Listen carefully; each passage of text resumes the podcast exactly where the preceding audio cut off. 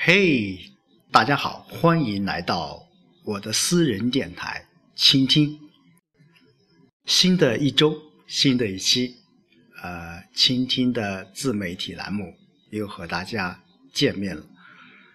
那么今天是二零一六年八月十五日，那么这一天，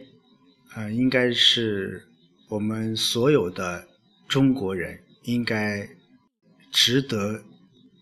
纪念的一个日子，因为一九四五年的这一天，那么是日本帝国主义在侵略中国长达十几年的时间，也是我们抗战。八年奋战的一个结果。那么这一天，日本向中国投降。那么，所以我们这一天，我们要铭记历史，勿忘国耻。那么，首先还是进入我为大家读党章的板块，接着上一期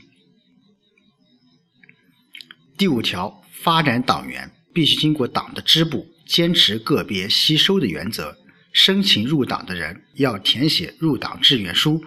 要有两名正式党员做介绍人，要经过支部大会通过和上级党组织批准，并且经过预备期的考察，才能成为正式党员。介绍人要认真了解申请人的思想、品质、经历和工作表现，向他解释党的纲领和党的章程。说明党员的条件、义务和权利，并向党组织作出负责的报告。党的支部委员会对申请人入党的人要注意征求党内外有关群众的意见，进行合严格的审查，认为合格后再提交支部大会讨论。上级党组织在批准申请人入党以前，要派人同他谈话，做进一步的了解，并帮助他提高对党的认识。在特殊情况下，党的中央和省、自治区直辖市委员会可以直接接受党员。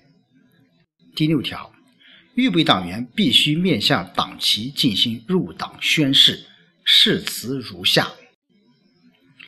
我志愿加入中国共产党，拥护党的纲领，遵守党的章程，履行党员义务，执行党的决定，严守党的纪律。保守党的秘密，对党忠诚，积极工作，为共产主义奋斗终身，随时准备为党和人民牺牲一切，永不叛党。好，今天我为大家读党章的板块就到这儿。那么，二零一六年，呃。里约奥运会如火如荼的在开展着。呃，在这次的奥运会当中，我们有新的发现，有新的一些呃体会，那就是呃，在全国上下在关注奥运会的同时，我们更多的是在关注奥运会每一个人的。发展，每一个人面对奥运会，特别是那些运动员在奥运会的那种表现，我觉得体现的尤为的真切。呃，我们过去我们一直在说奥运会，我们谈论更多的是金牌，我们获得金牌数量多少？当然，在这届奥运会上，我们也是如此，但是。在这届奥运会上，我看到更多的是有关于人的发展、人的人性的一种剖析。呃，你比如说，呃，前段时间啊，我们说啊，孙杨，我们说傅园慧，啊，我们说宁泽涛，我们说菲尔普斯。等等，这些人在历届奥运会上更多的给我们展现的是一种，他是一位运动员，他要拿金牌。但是通过这一次奥运会当中，我们更多深切的是体会到，这些拿金牌的运动员，他们也是人。我们无论是我们的媒体，还是我们的很多很多一些国家的体育主管部门，在这一次的报道过程当中，更多的是倾向于，他是一个人，他不仅是代表这个国家去出战奥运会的一名运动员，他更多的是一个有自己思想、有自己思维方式、有自己见解、有自己。幽默感的一个人，所以说在这一届奥运会，当然还在继续当中。呃，给我呃印象最深的就是，更多的是有关于人性的一种剖析，或者是一种另一方面的一种展现。另外，在这个周末。啊，这个周末我有幸的邀请到郎溪县啊电影公司的啊徐总来到我们村里面放了两场电影。说实话，呃，露天电影真的是像我这个年纪，七零后七十年代末，呃，可以说是一种割舍不去的一种情感。哎，我记得小时候，呃。看电影对我们来说是一件非常奢侈的一件事情，真的，一年能够看上两三次是非常非常的不容易的。每次说呃哪个村庄要放电影，或哪个呃企业要开工了放一场电影，我们很早很早就知道了，啊，我们就在做一些准备的工作，特别是对我们这些孩子们。我们早早的就吃过了晚饭，干什么？我们要等待着，呃，我们的家长，特别是等待着年纪比我们大的一些哥哥姐姐们，他们吃完饭啊，他们要经过一番的啊一番的打扮啊，特别是一些我们呃我们的姐姐辈们，呃，他们说实话那个时候，呃，电影。它不仅是一场放电影，更多的，我个人觉得是一个人际交往，啊，人人与人之间交流的一个非常重要的一个平台。呃，不仅是电影，还有过去的一种看戏，啊，呃，很多一些啊姑娘啊小伙子。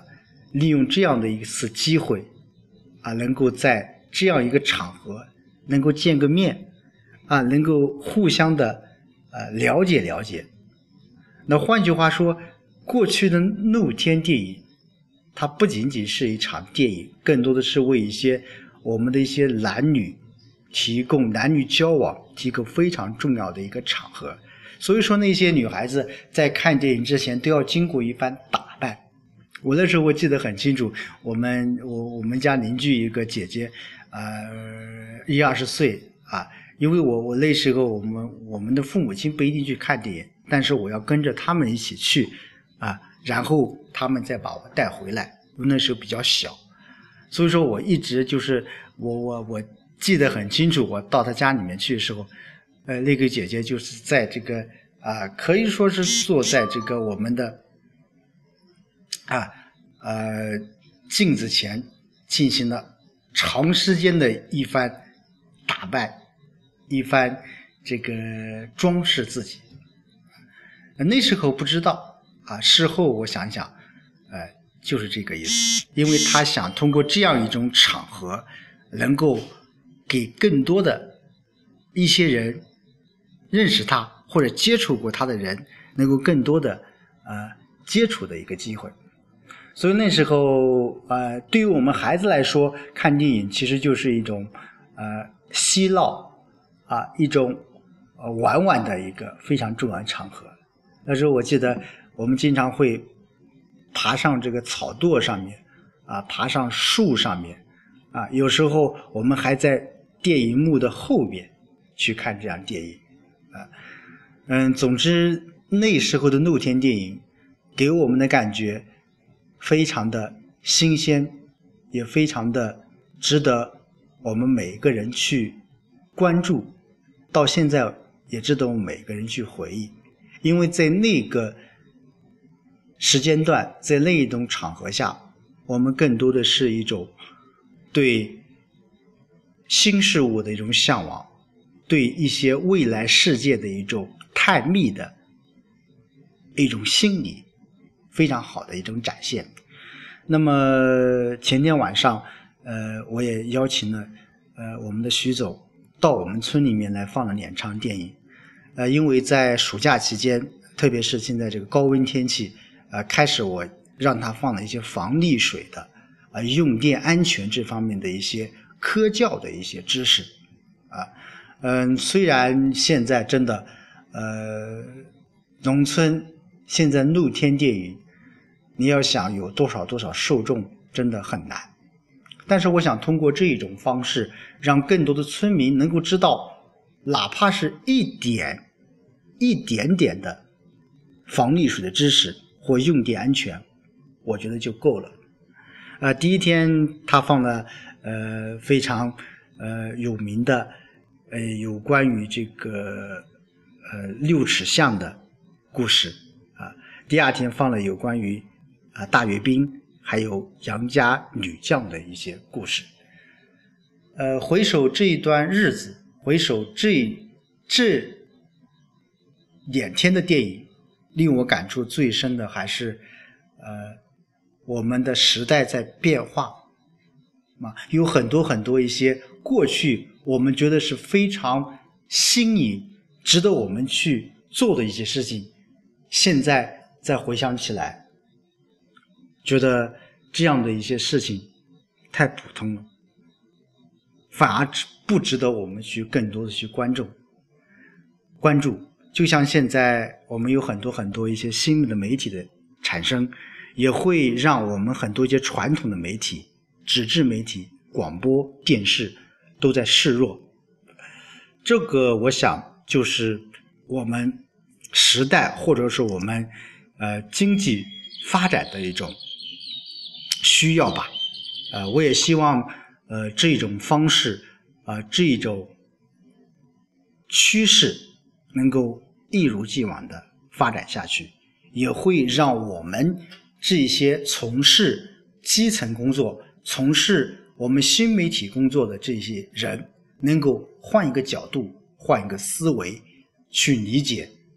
现在所出现的一些事情。好的，今天晚上就和大大家一起分享到这里。